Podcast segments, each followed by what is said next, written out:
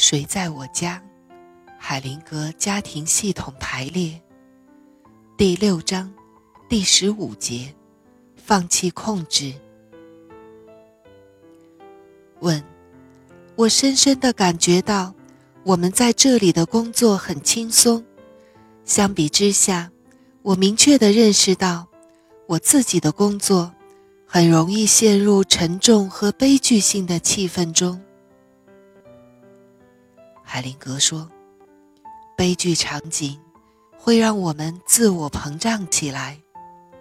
事实本身具有轻松和灵活的特性，会让我们成长进步。就像一头驴，驮着沉重的负荷，沿着漫长而又尘土飞扬的道路往前走。它又渴，又饿，又累。”道路两旁长满青青的绿草，淌着清澈的小溪，但他仍然继续向前，并告诉自己：“我要走我的路。”这就是努力。拉斯说：“我想在自己身上寻找一些东西，但我并不知道到底是什么。”可能是一些稳定的、值得信赖的东西。我感觉到我身上的一切都是瞬间即逝。停顿了很长时间后，海灵格说：“你抓住不放的东西，变成了你的负担。”拉斯说：“我也这么怀疑。”海灵格说：“就是这样。”在处理完已经发生的事情之后，治疗师必须面对经常出现的悲剧事实。他们常常认为自己正在说一些独到的东西，但是说出来之后，才发现当事人早已经知道了。有时候他们没有注意到，甚至这些东西。都是从当事人那里得来的。精神的转移，就好像风一样。拉斯，你还有其他的事吗？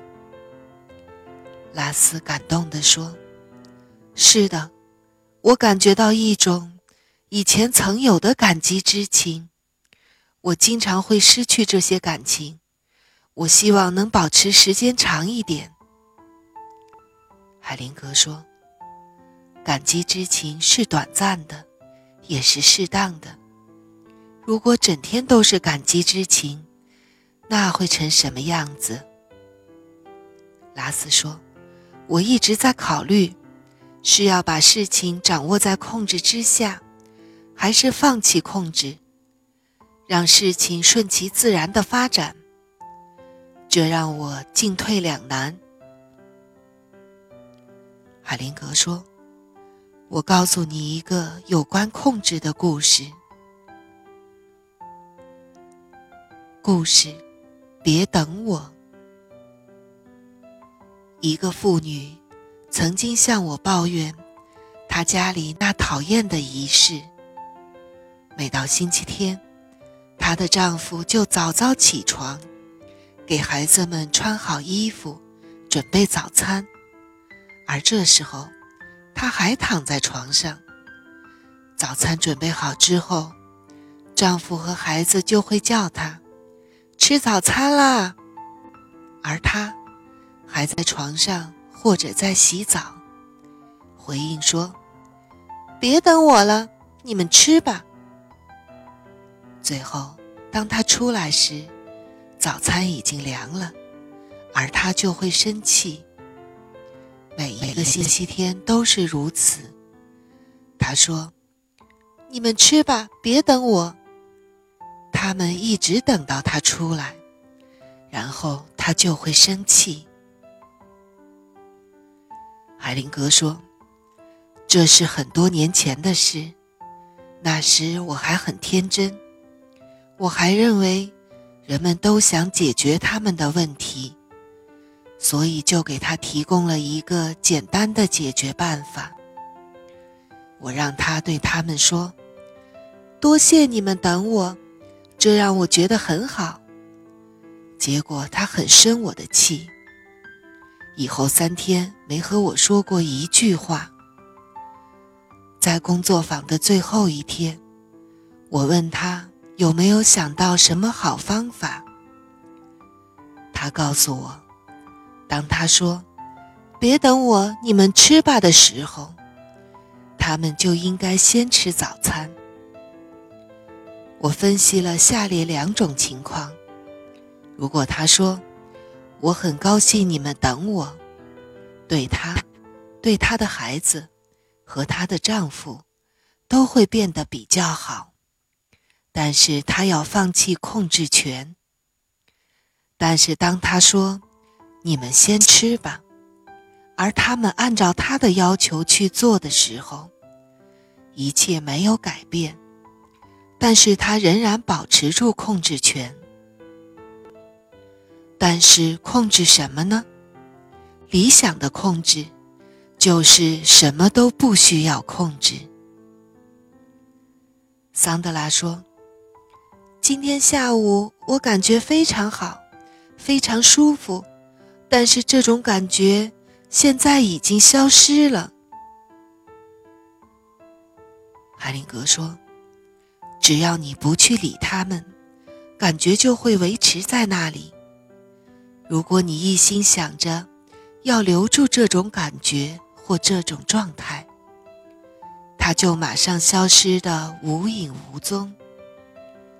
生命总是在变化，一件事情接着一件事情，不断的变化。当你在变化时，它也在变。只要你静止不动，它也就静止不动。那就是你的体验的反应。也许会有用，桑德拉说。但您叫我做的那个实验，就是想象我和我的父母亲对话，并用手把他们带到我的心里去。我觉得很难全心全意的做。我想这么做，可就是投入不进去。海灵格说。很多人对幸福有深深的恐惧，不敢迈出决定性的一步，去体验他们深层的爱。深层的爱会引起快乐，也会导致痛楚。这两者均发自内心，共同进退。因为害怕随之而来的痛楚，我们会避开深层的爱。我们在这种爱中感觉到的幸福，并不是极度的愉悦，而是完整、宁静和深沉。